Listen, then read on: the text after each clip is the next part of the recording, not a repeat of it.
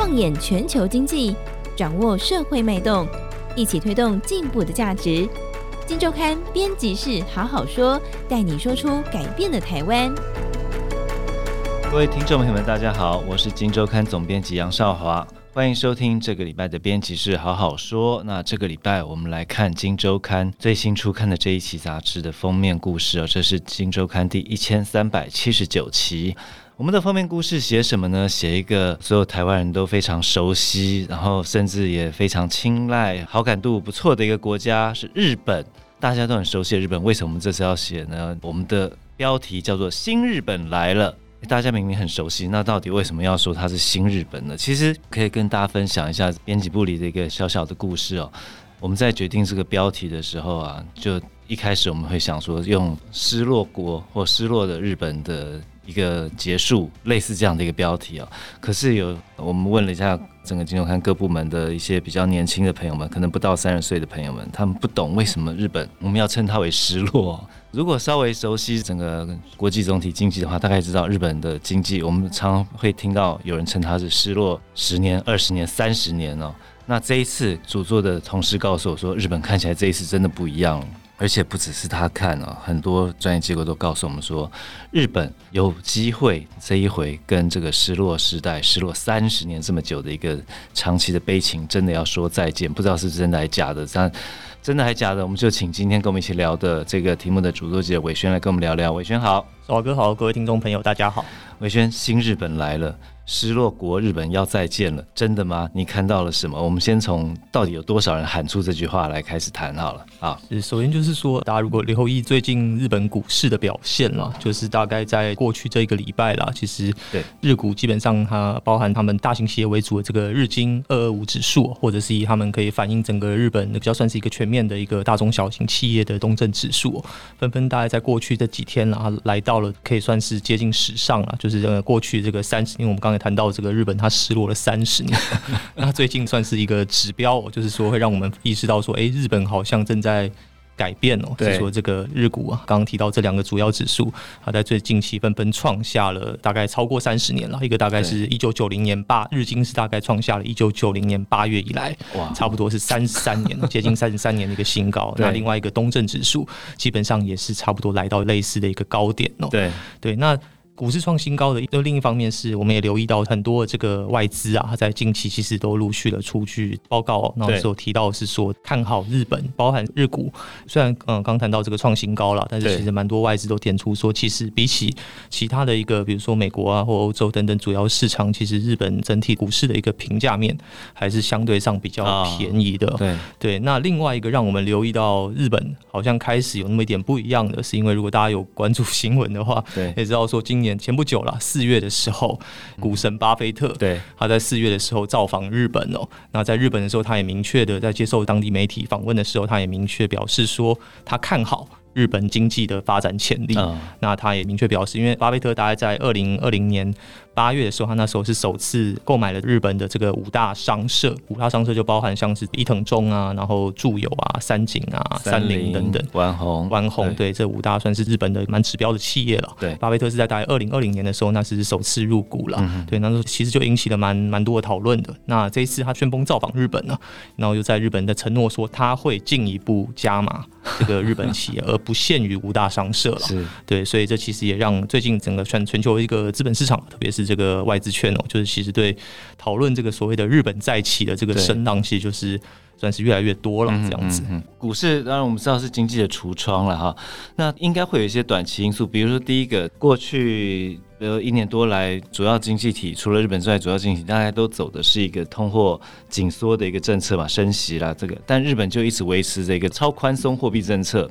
这是它完全逆反全世界啊。那超宽松货币当然有助于整个资金的或者说股市的这样的一个气氛。那另外一个就我们知道解封这件事情，整个刺激他们的消费。这一次伟轩也去了日本看了一下。你看到了什么？它的解封的效应真的是很非常的热络嘛？哦，对，就是我们这次有实地在这个东京，就是算是各地这种走跳了。对，然后我们是发现说，哎、欸，那个真的跟我们原本预期是说，哦，可能因为日本现在距离它的可能去年底、今年初要宣布解封，其实也大概几个月时间了。对在没去之前，你想说，哦，听到普遍说法，就是因为过去疫情前的话，主要的日本海外的观光客以中国最大宗嘛。对。那中国的部分的话，普遍听说都是还没有回来，还没有就是回到日本嘛，所以我们想说，哦，可能消费日本的一个整体海外一个观光客回流消费，应该是有在复苏了，但是应该是可能还没有回到疫情前了。对，我们在出发前的预想是这样子的。对，但是我们到当地发现呢，我们跟当地的商家或者是包含这种计程车司机啊聊天哦，他们都告诉我说，哦，没有没有，现在我们的这个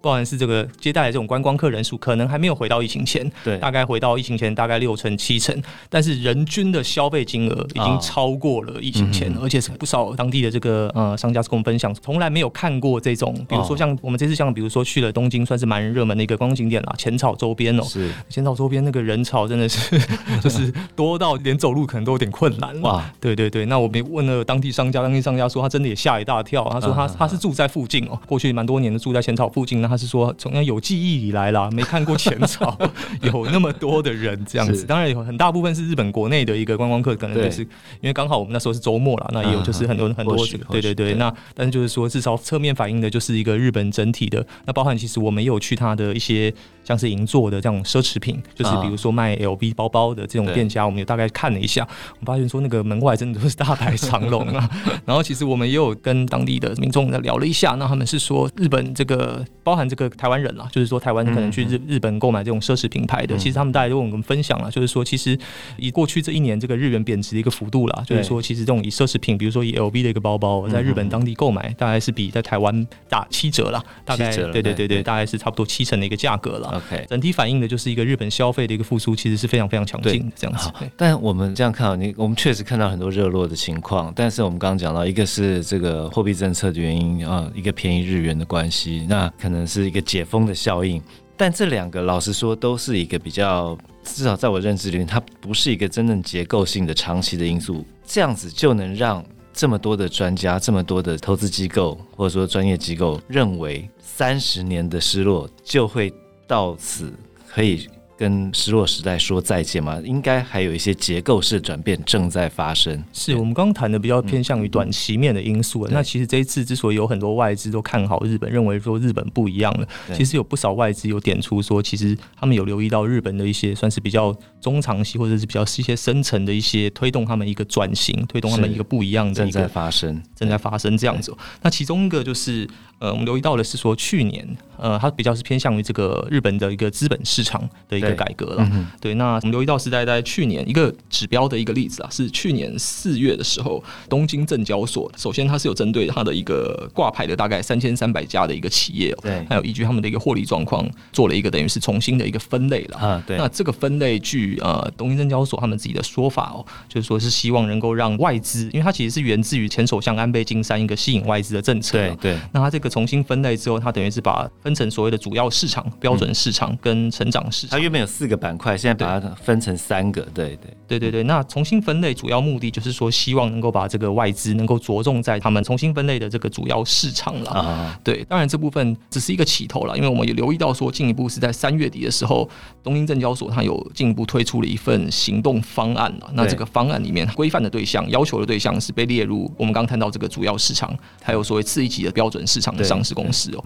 相当于日股一军，对对对，相当于日股一军。他有在方案里面提到，他说接近半数的主要市场挂牌公司哦，以及超过六成的标准市场的挂牌公司，他们的股东权益报酬率，就是我们英文简称是 ROE 啦，不到八趴。然后还特别谈到说，这些公司的一个股价净值比不到一倍哦，某种程度上就是说点名这些。号称所谓日本一军的一个企业，他们长期以来有面临这种所谓的股价净值比偏低，还有这种股东权益报酬率偏低的这种问题。对，简单说就是你明明是日本的一些很重要的企业、指标的企业，但是你对于最实质的你的股东的给予的报酬率并不高。然后，因为股价净值比基本上它是一个市场认同度或者说一个评价面的指标，你的股价净值比太低的话，某种意义就是市场并不认为你这家公司有未来的成长潜力嘛，对不对？呃，对，那他有在这个首先点出说，日本这个股市呃主要挂牌企业的一些问题之外，他进一步就是说有要求这些企业希望能够在未来一年内能够提出一个算是比较明确的一个行动计划，或是改善的一 个方案。对，对，那这个方案出来之后，其实蛮多包含这个券商或是一些外资分析师的解读说，其实过去没有看到这个东京证交所有过那么大的一个动作了，嗯嗯、因为他说其实日本的文化其实是不太会直接这种点名公开的这种。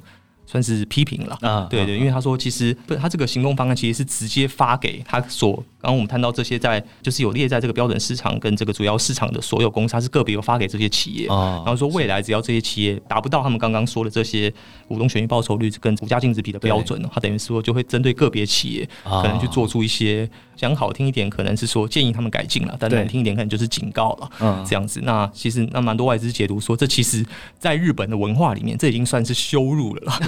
对，已经算是对日本企业的一种羞辱。日本的企业真的就是比较传统一点嘛，比较保守有一点。尤其可能接下来我们可以提到，就是说他们过往这个整个企业之间的交叉持股非常的厉害，所以他们基本上。在股稳定股权或者争取认同之分，他不太需要去听外面的声音。但现在证交所直接一道命令下来，你就是要得给我争取这个整个市场资金的认同度必须拉高，你要想尽办法啊。那除此之外呢，我你文中也有提到，另外一层的压力来自于整个这个股东行动主义这方面，慢慢的也渗进日本了。对，就是刚刚提到这个比较是来自于官方的一个算是政策面的一个要求了。那另外，其实我们也留意到说，市场面其实在过去这几年哦，其实日本也有出现了一个蛮明显的转变了。就是呃，刚谈到这个日本过去企业，他们其实有别于这个全球金融市场的一个比较特别的一个现象，是说他们日本企业，他们主要的大企业会彼此持有彼此的股份，对，就是我们所谓的交叉持股了。那这样它会形成一个很内部的，讲讲难听点，就是说是一个共犯结构了。对，就是说它其实。它可以形成一个很稳定的，可能是彼此一个辅助、对支持的一个系统。但是它的缺点就是它不容易让外资有进来影响的一个空间。所以其实长期以来，其实已经有蛮多研究都指出，日本之所以是一九八零年、九零年之后会进入一个经济发展算是比较停滞僵化的一个很长期的一个阶段，那甚至呃就是我们所谓的失落了三十年。当然背后有人口结构的因素了，但是蛮多人认为说，其实这跟日本交叉持股的很严重，然后。导致它外资进不来嘛，外资没有办法影响它，那导致它跟国际嗯最新发展的这种公司治理的趋势越来越脱节，其实也脱离不了关系了。对，但是我们也留意到说，过去这一两年哦，特别是在过去这五年了，日本的这种所谓的呃行动股东了或所谓的这种股东行动主义，其实有成长的这种趋势，其实是越来越明显的。包含很多这种以股东行动主义作为这种诉求。所谓股东行动主义，就是说这些行动股东哦，他们其实就是不像可能一般股东，我就是单纯哦，如果我就是可能我不会去特别。干预公司什么，或者说对。公司的政策有什么样的批评，或者是可能认为有什么要改善的地方，一般股东可能不会做这些事情了。但行动股东他有一个很明确的诉求，就是说我会紧盯你的一个公司治理，我觉得你公司治理有可能有需要改善的地方，比如说我觉得你的配息率太低，或者说我觉得你的股价净值比太低，你应该想办法把你的股价净值比，或者是甚至把你的市值，呃，在未来几年内想办法做一定程度的拉升等等的，或者甚至是你读懂你的董事会的一个组成结构，是不是呃有利于你的整个公司治理或者是监督的一个这个完善，对各方面的，那这在过去的日本我们是比较见不到的，但是在过去这五年，随着很多的这种行动股东或者说说这种以行动打着股东行动主义为名的这种基金越来越多，外资基金越来越多。其实不仅仅是外资啊，日本国内也有很多这种类似的基金，在过去这一年其实就是都陆续的这种成立了。对，那其实我们也有看到过去这几年，其实有很多这种股东行动主义基金，其实开始要求一些日本的一些指标企业，要求比如说他们要。手上现金太多，那你就应该，比如说去买回库藏股，买回库藏股有利于这个资本运用效率，资本运用效率也有利于这个公司的一个股价等等的。我们在过去这一年，其实看到很多日本指标企业都被他们的一个行动股东要求，然后有开始做了一些转变，这样子。这确实是蛮颠覆的一个转变啊！就是说，刚刚伟轩提到以前。根本就不需要在意这些股东的意见、这些声音啊，但现在看起来，这些声音慢慢进去，开始影响这些指标企业、龙头企业，甚至一般企业的一些在管理上、经营上的策略啊。那或许这必然是一个原因，就是说，为什么外资现在会觉得？日本真的跟过去已经不太一样了，但除此之外，其实伟轩在这个文章中提到，还有一些现象，比如说，因为我们刚刚提到宽松货币政策引导出来的一个便宜的日元，那后续的连锁效应就是制造业回流，这方面伟轩你怎么看？对，就是其实呃，我们刚刚谈到比较是偏向资本市场的。那另外，其实我们也留意到，算是整个产业面了。过去的这一年，其实因为伴随日元贬值的，应该说部分是因为日元贬值的因素了。那部分大概是因为过去这一两年这种全球地缘政治一个局势的变化了。所以，其实有很多日本指标这种制造业的一个大厂，其实都在过去的一年。呃，或者是两年陆续的宣布说要把他们一个在海外的产能，大概部分啊，甚至有的是喊出说要在未来三到五年要把一个几乎可能六七成甚至七成以上的产能都移回日本，所以已经有陆续有提出这样的一个计划了。那比较指标，像这个近期的话是今年四月。算是日本蛮有名的这个蛮知名的一个被动元件大厂啦，京瓷，它有在日本的长崎宣布说要新设厂这样子。那它其实这是继它这二零零五年以来啦，将近快二十年的时间是是没有在日本就是有新建这个厂房了，所以算是具有一个蛮指标的意义了。那其他像很多，比如说像日立啊，大家很熟悉的这种做空调日立，那像这个大金。等等的都在过去的啊，这一年时间其实都有表态说，然后像像这个汽车这个大厂这个本田啦，其实也有提到说要把产能移回来日本啦，等等的。这当然就只是这还都只是部分啦，因为如果我们看整体的一个趋势，过去一年的一个制造业回流。的一个趋势，其实是很明显的，是要呃金额的一个成长，还有一个应该说成长幅度跟一个所谓绝对金额，其实大概都是来到一个过去将近差不多在在专业机构或者说在专家眼中，这呃，因为我看到就有一个专家说，这会基本上会触发一个良性循环的一个开始啊，因为这个制造业进来之后，整个投资进来之后，必须要开始征求更多的人才，人才竞争会更激烈，那于是必须开始调整薪水，慢慢的一路往下走的推演。是什么呢？就是薪资往上升之后，带动了一些通膨的预期心理。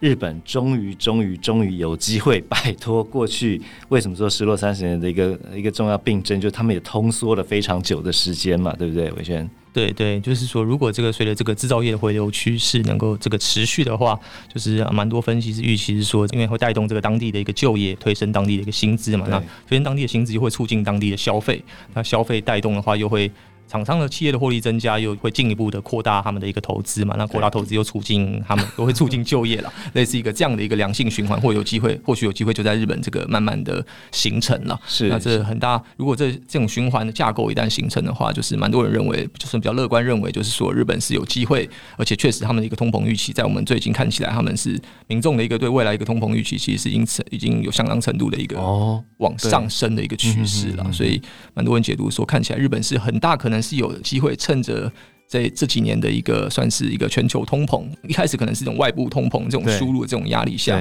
它有机会慢慢去改变它的一个整体的一个经济和产业结构了。比较乐观者的预期是，它有机会摆脱过去，包含我们刚刚其实啊还没有谈到的是另外一块，是日本它的一个雇佣制度，其实也在做。改革了，其实它从过去的这种终身雇佣，在过去这一两年，很多指标企业都陆续导入了所谓的比较现在通行于全球。因为终身雇佣基本上是日本的一个标签，你知道，因为它迥异于其他地方。对对对，但蛮多人其实就呃，特别是过去这十年，其实很多人认为终身雇佣其实是有碍于日本经济的一个发展的，因为它其实有。对生产力的成长，对，因为很终身雇佣可能会导致很多冗员啦，可以简单来讲可以这么说。他曾经在日本的经济的某一个阶段发挥了重要的力量啊，就是整个的人力非常稳固啊，这样子。对，但是这几年来检讨声音越来越多。那我看到文章写到，包括日本的央行在去年都跳出来说，不行不行，这样搞下去不是办法。那在文章中也有写到说，一些日本对于自自己这个国家平均劳动生产率的一些检讨，他们在 OECD 国家里面是排名后段班的，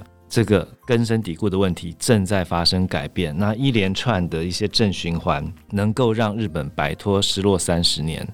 让日本展现一个新风貌的一个改变，一些本质性的改变正在发生。当然，这个发生的结果会怎么样，我们现在还不能够说死啊。不过这一期《金周刊》确实是把所有外资关注的焦点，不管是表象的，不管是深层。底层你看不到，你你过去可能没有注意到的正在发生的一些结构式的改变，我们做了一个完整的介绍啊。新日本来了，有机会。好，那有兴趣的朋友们欢迎多多参考。好，以上就是今天的节目分享。好，谢谢大家，拜拜，拜拜。